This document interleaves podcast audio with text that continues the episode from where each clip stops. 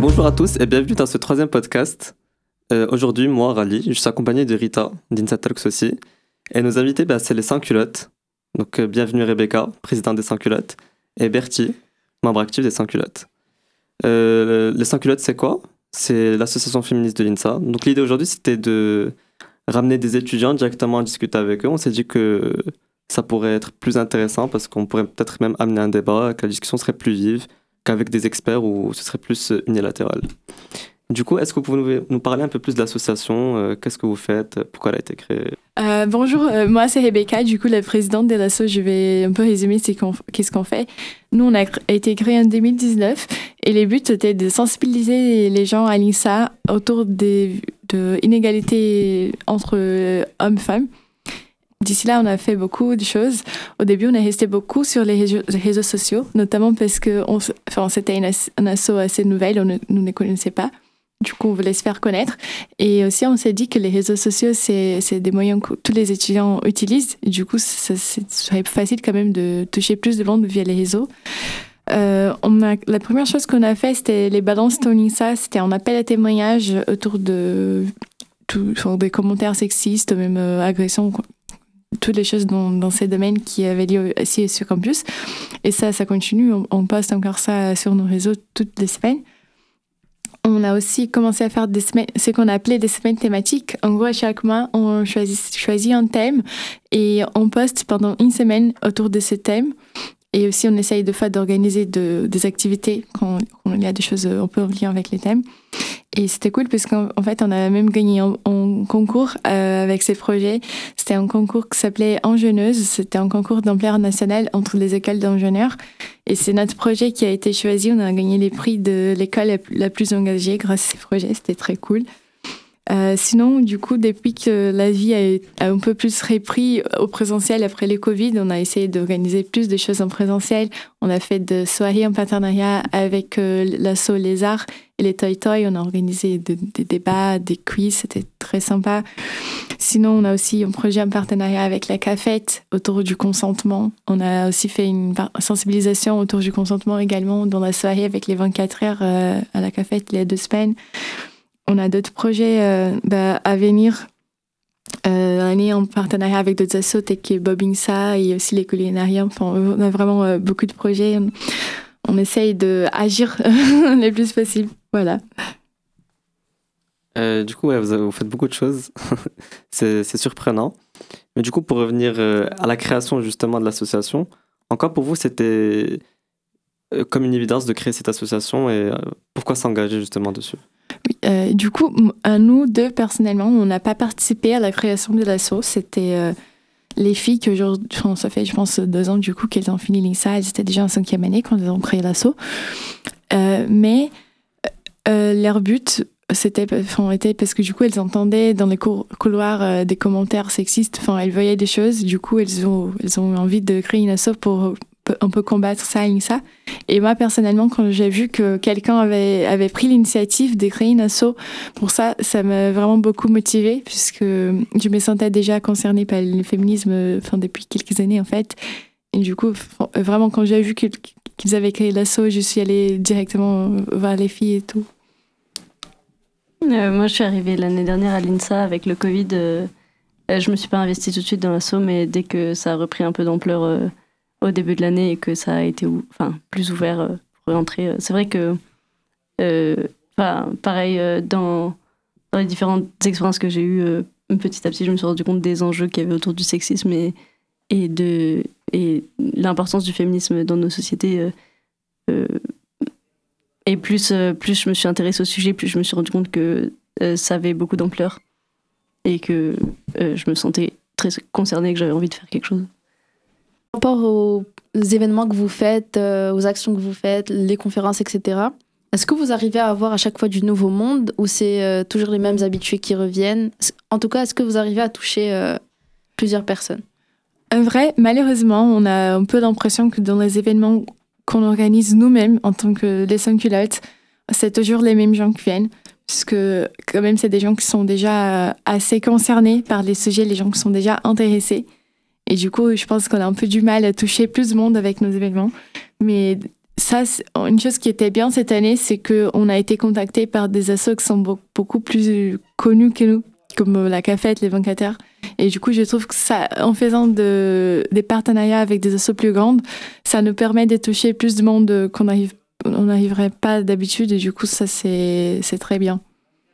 Et agir sur les réseaux sociaux aussi, ça permet de toucher euh, plus de monde aussi parce que, enfin, c'est moins euh, engageant que d'aller à un événement. Mhm. Et tu peux voir les posts juste chez toi et ça te fait réfléchir et ça touche beaucoup plus de gens comme ça. Oui.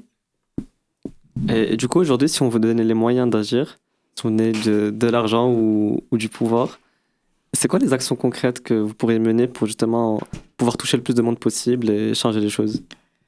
Bah, je pense qu'en fait, même si on avait beaucoup, beaucoup d'argent et tous les pouvoirs, j'ai pas en tête une action concrète qu'on pourrait faire pour vraiment changer les choses parce qu'à mon avis, tout est vraiment basé dans la mentalité des gens, dans la façon dont on a été éduqué. Et enfin, moi inclus, enfin, vraiment tout le monde, c'est des choses qui sont dans notre, société en général. C'est je dirais même c'est l'histoire de sexisme structurel c'est des choses qui sont de partout. Et du coup, pour vraiment changer et arriver dans un état d'égalité, je pense qu'il faut changer les mentalités des gens, changer la façon dont on a éduqué un peu sans stéréotypes, des choses comme ça. Mm, tu parles dans le cadre de l'INSA? Non, pas forcément. Euh. Ah, ok. Si tu veux, tu peux dire les deux dans le cadre de l'INSA, puis euh, en général. je suis assez d'accord avec Rebecca dans le sens où euh, on ne peut pas tout changer en un claquement de doigts, même avec beaucoup de pouvoir et d'argent. on par exemple, si c'est euh, par rapport au quota euh, à l'INSA de femmes et d'hommes, euh, bah, c'est des représentations qui sont ancrées dans la société que la place de la femme, c'est pas forcément en tant qu'ingénieur. après, c'est toujours remis en cause, mais, dès que tu es tout petit, tu, tu joues pas avec les mêmes objets si tu es une femme et un, homme, et c'est avec des jouets de garçons traditionnellement qu'on apprend à construire des choses. C'est beaucoup plus orienté vers les hommes, les métiers d'ingénieur euh, par euh, construction sociale. Et donc, euh, on ne peut pas, nous, avec les outils qu'on a, tout changer des mentalités des, élèves, par exemple, et, faire en sorte qu'il y ait autant de femmes que d'hommes. c'est. on ne peut pas tout changer d'un coup, mais on peut toujours faire évoluer les choses petit à petit, et c'est ce qu'on essaye de faire. Quoi. À votre avis, est-ce qu'on peut vraiment changer les choses en apportant des des modifications dans les petits éléments de la vie quotidienne. Est-ce que pour vous, ça joue vraiment dans les détails, mm. euh, ces changements de mentalité, euh, d'état d'esprit?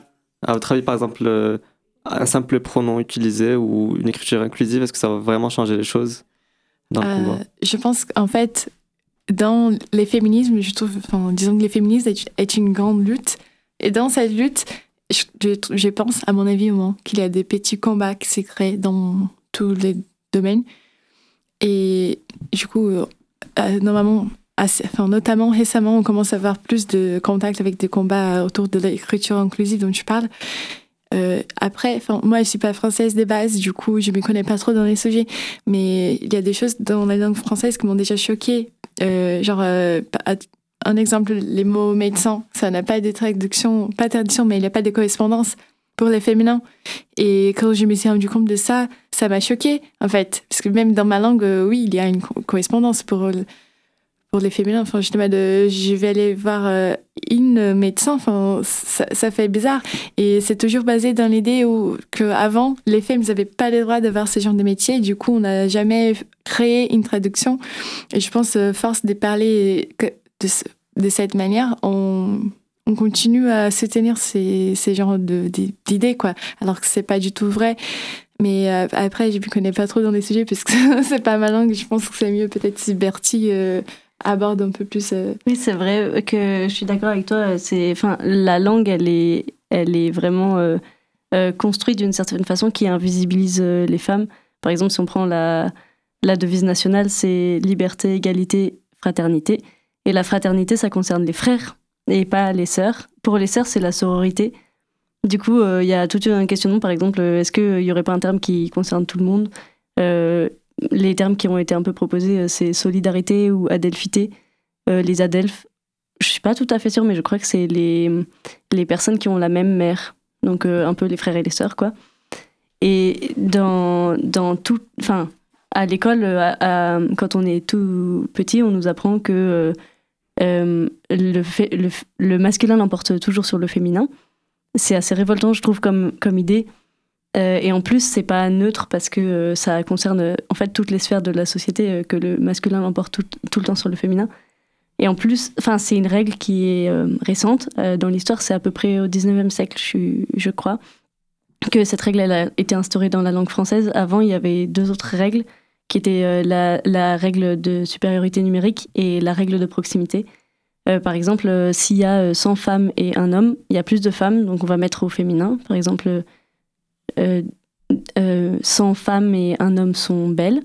Et si si il y a euh, enfin, la règle de proximité, c'est que euh, on dirait euh, une femme et un homme sont beaux, mais un homme et une femme sont belles parce que c'est plus près de l'adjectif.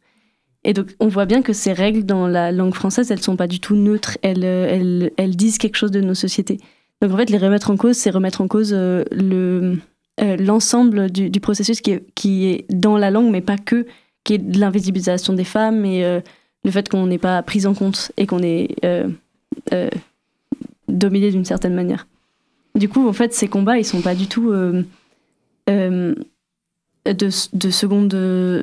Euh, de seconde je trouve pas trop d'autres termes pour dire ça, mais c'est pas futile comme débat parce que ça, ça met en lumière certaines choses. Après, je comprends que, genre, s'il y avait que des débats autour de, de, choses qui semblent pointilleuses, on pourrait se demander la légitimité de ces combats d'exister, mais ils sont pas isolés et c'est pas. Enfin, ils sont pas faits tout seuls, ils sont faits avec plein d'autres combats euh, autour du féminisme. Euh, par exemple, la lutte contre les violences sexistes et sexuelles. Et donc, euh, couplé à ça, ça rend justement la lutte du féminisme très complète. du coup, pour revenir un peu à ce que disait Rally, moi personnellement, mais après c'est mon expérience personnelle, quand j'étais petite et que je voyais du coup que le mm. masculin l'emportait sur le féminin, c'est vrai que j'étais un peu révoltée, que je comprenais pas pourquoi. Mais c'est vrai que là, maintenant que j'ai grandi, c'est pas quelque chose qui me choque. Après, mm ça me choque pas parce que je m'y suis habituée et que là, euh, enfin pour moi c'est entre guillemets normal parce que je m'y suis habituée, mais c'est vrai que quand t'es petit, que tu découvres ça pour la première fois, tu te dis what, euh, pourquoi, enfin pourquoi il y a ça quoi, il y a pas, y a pas vraiment de raison. Après je me dis que peut-être pour les hommes, vu que eux quand ils ont été petits, euh, ils ont vu que du coup le masculin s'en emportait, peut-être qu'ils n'ont pas été révoltés et que ce combat-là, on va dire de, de l'écriture inclusive, ça les touche moins. Mais c'est vrai que, en tout cas, pour les petites filles, je sais que, enfin, moi en tout cas, et mes amis en tout cas, ça nous a révolté en étant petites. Mm. Après, est-ce que, est-ce que, du coup, ça, cette écriture inclusive, elle sert du coup que pour les enfants? Ou est-ce que là, moi, maintenant, en ayant grandi, est-ce que ça va changer quelque chose vraiment à ma vie euh, qu'on change ça? En fait, le truc, c'est que si tu le remarques plus, c'est que tu l'as complètement banalisé, comme euh, nous toutes et tous. Euh, enfin, c'est plus des choses qu'on remarque. Euh, quand on avait 7 ans, oui, ça nous a beaucoup choqué, mais maintenant, on s'y est habitué, comme tu as dit. Mais en fait, le, le, mettre en lumière, c'est remettre en cause encore une fois ce truc-là. Et genre, enfin, maintenant que. Enfin, le remettre sur la table, en mode regardez ça, là, on, a ça sous les yeux.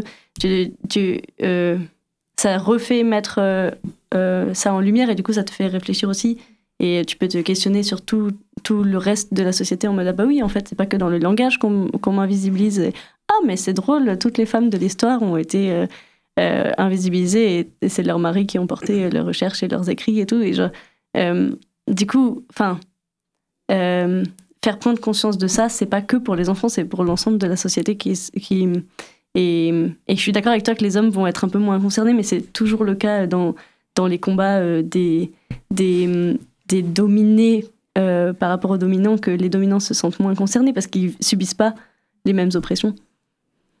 Euh, justement, par rapport à cette, à cette vision des choses dominées, dominé, dominé dominant, est-ce que vous trouvez, c'est un peu délicat comme question, hein. est-ce que vous trouvez pas que le, le féminisme, bah, c'est un combat qui est un peu orienté vers un seul genre, dans le sens où peut-être que si on, pouvait inclure aussi les hommes dedans, en se hmm. disant, oui, évidemment, c'est les femmes qui, qui, subissent le plus de, de violence ou qui sont le plus euh, atteints par, euh, par les problèmes euh, dans la société. Mais on peut aussi remarquer des, des problèmes qui atteignent les hommes, par exemple le, taux d'incarcération hmm. qui touche plus les hommes que les femmes.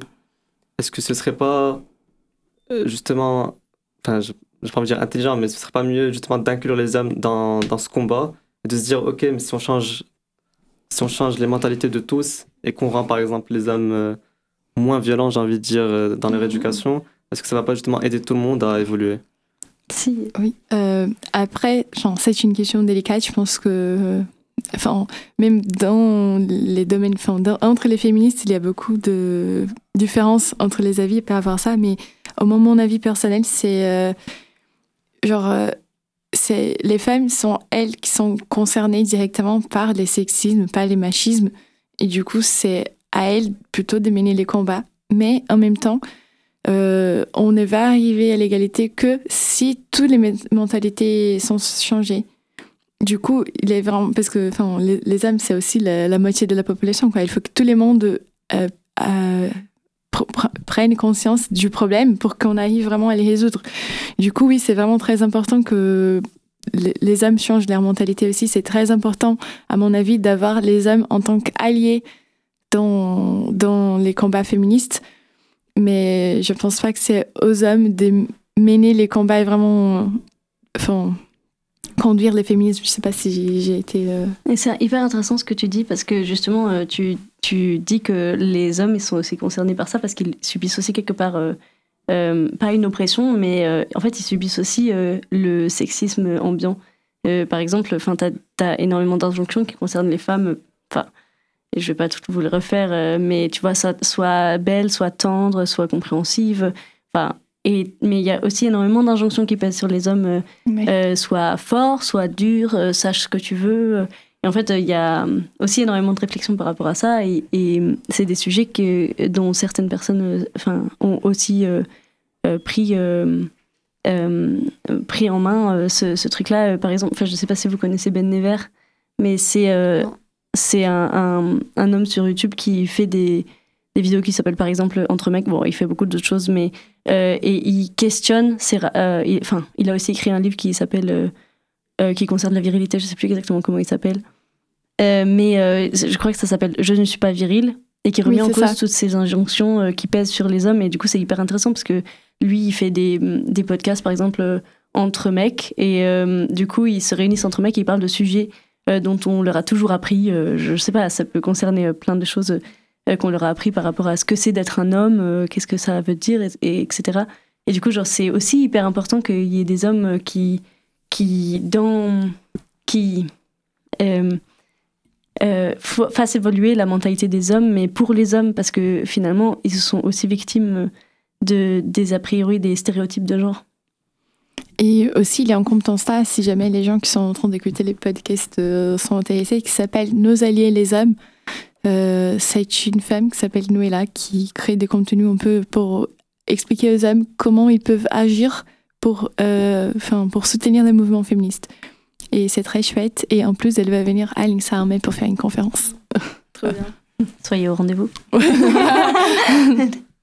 Euh, du coup, justement, toujours dans cette optique de, pouvoir attirer plus de monde et toucher le plus de monde possible, est-ce que vous n'avez pas peur des fois que, que les actions que certains, certaines associations peuvent mener dans le cadre du féminisme soient pas...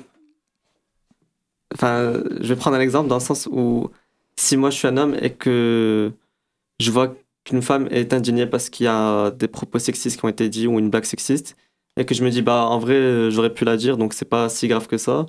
Euh, donc euh, est-ce que ça va pas créer pas de la haine mais plutôt une certaine rancœur en se disant mais je vais pas soutenir leur combat parce que c'est un peu débile ce qu'elles disent honnêtement j'aurais pu dire ça et, je et, et je me considère pas sexiste. Donc elles disent n'importe quoi.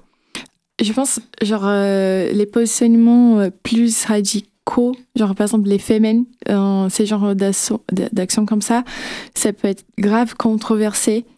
Et, euh, mais après, c'est qu'on fait, nous, à, l'assaut, je pense qu'on essaye toujours de tenir une position pas si radicale, puisque, à mon avis personnel, si on veut toucher plus de monde, si la personne se sent déjà vexée et dans, elle va pas se mettre à l'écoute, elle va se mettre déjà dans une position défensive.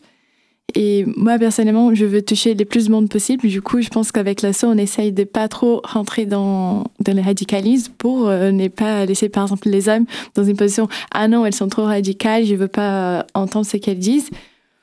Et du coup, voilà, comme ça, on peut toucher plus de monde. Mais euh, par rapport aux blagues sexistes que tu as dit, genre, euh, ce qu'on essaie ici de faire comprendre, c'est que c'est pas drôle, ces genres de blagues. On essaye bien de les signaler, par exemple, euh, via les BTI qu'on publie, parce que déjà, si quelqu'un a envoyé cette histoire, c'est parce que la personne, elle a été touchée, elle a, enfin, ça, l'a vexé. Et du coup, déjà, s'il y a une personne qui a été touchée, elle a été blessée par la blague, déjà, c'est pas drôle. Mais on essaie de faire les gens comprendre que c'est, il faut pas faire de l'humour avec ça. Genre, euh, l'idée, c'est de publier pour que les gens se mettent en question et pensent Ah, ok, j'ai dit ça, mais c'est c'est peut-être pas bien de dire ça. Enfin, c'est vraiment pour que la personne se mette en cause. Mais après, évidemment, on peut pas à tout le monde. Forcément, je pense qu'on va toujours euh, dire des choses ou publier des choses qui, euh, enfin, que les gens vont pas aimer. Mais l'idée, c'est vraiment de, de, les montrer que c'est pas, pas bien, quoi. Euh, mais aussi, enfin, on va pas rentrer sur un débat sur l'humour sexiste et tout, mais genre, les blagues sexistes, elles tendent à banaliser les, les, comportements sexistes. Et plus on fait de blagues sexistes, plus ça banalise euh, la violence que les femmes subissent. Par exemple, dire euh, une femme, euh, enfin, faire une blague toujours Ah, les femmes, c'est fait pour être dans la cuisine. Et en fait, ça banalise l'idée que ça pourrait l'être. que les femmes, leur place, soit vraiment dans la cuisine. Et du coup, on peut toujours se demander enfin, est-ce que je pourrais faire la même blague si c'était si c'était par rapport à une personne racisée, par exemple, puisque euh, on a par rapport au racisme maintenant, j'imagine un rapport beaucoup plus consensuel. C'est quelque chose qui rassemble beaucoup plus les gens. Euh, euh, l'idée que le racisme c'est pas du tout ok. Et genre quand tu fais une blague sexiste, est-ce que tu pourrais faire la même blague mais avec par exemple un homme noir? Mm. Et bah en fait dans la majorité des cas non. Enfin tu peux pas faire une blague raciste, ça passe plus maintenant et heureusement. Bon peut-être dans certaines sphères de la société mais j'espère que c'est beaucoup moins, enfin que c'est très restreint. Mais en fait, tu peux pas faire de blagues racistes. Et de la même manière, on essaie de montrer que les blagues sexistes, c'est pas OK. Mhm. Justement aussi, par rapport du coup à l'humour et le, et le sexisme, je trouve que c'est c'est bien euh, de faire la distinction. En fait, j'ai l'impression que vous, du coup, quand vous dites que euh, cette blague sexiste, elle est pas drôle parce que du coup c'est sexiste, c'est pas bien de faire ça. Je trouve que du coup, nous, on pense que euh, Enfin, je trouve que vous, vous arrivez bien à faire la distinction entre, en fait, c'est ce que tu as dit qui est sexiste, mais toi, t'es pas forcément mhm. sexiste. Parce que toi, ton intention, c'était peut-être de faire rire, tu vois, tu sais pas trop que ça, ça se dit pas. Et euh, en fait, nous, on veut juste apprendre que c'est pas un truc à dire, c'est pas un truc sur quoi rigoler, mais en soi, on pense pas que toi, tu es sexiste. Et je pense que ça, c'est la bonne euh, démarche à faire pour pas que les gens, du coup, se braquent, comme disait Rally. Euh, oui, c'est ça. En fait, je pense que la plupart des moments où des gens font des blagues comme ça, genre, sur les moments où la personne ne se rend pas compte je, je, doute beaucoup que les, la personne va ah oui je vais lancer une blague horrible super sexiste ça va être super drôle. Enfin juste la personne ne se rend pas compte parce que on a on a été éduqués comme ça. Enfin on m'a comprise. Enfin et du coup sur les moments les gens ne se rendent pas compte. Mais les trucs c'est que genre euh, une fois que tu te rends compte d'un truc mhm. tu commences à les marquer en fait, tu commences à les marquer tous les temps. Et du coup, moi, chaque fois, enfin, il y a des commentaires que j'ai l'impression que, que j'aime pas mes collègues, par exemple, que j'entends en cours ou même en soirée, que les gens font que ça passe un peu inaperçu, tu vois. Mais moi, ça me choque, ça me gêne, puisque j'ai un peu déjà euh, cette prise de conscience. Et euh, du coup, genre, euh, c'est je trouve que ce qu'on essaye de faire à la sauce, c'est un peu de transmettre cette idée, cette prise de conscience globale pour voir si les gens commencent à avoir un peu cet instinct de dire bah ah non en fait ça c'est pas cool quoi. Mm. Euh, justement, je trouve très beau ce que vous faites. Euh, le fait que vous soyez à l'écoute des gens et que vous êtes là pour, pour en parler avec eux s'ils ont besoin de quelque chose. je me suis rendu compte que je ne vous ai même pas remercié d'être venu ici. Du coup, je veux vous dire qu'on est très content que vous soyez là. Bah, merci à vous. Mais oui, merci à vous de nous avoir invités. C'est On va pas tarder à conclure ce podcast. Peut-être un dernier mot sur euh, pourquoi s'engager en tant qu'étudiant dans, dans un combat. Euh, euh. Ce que vous a apporté ce combat, peut-être.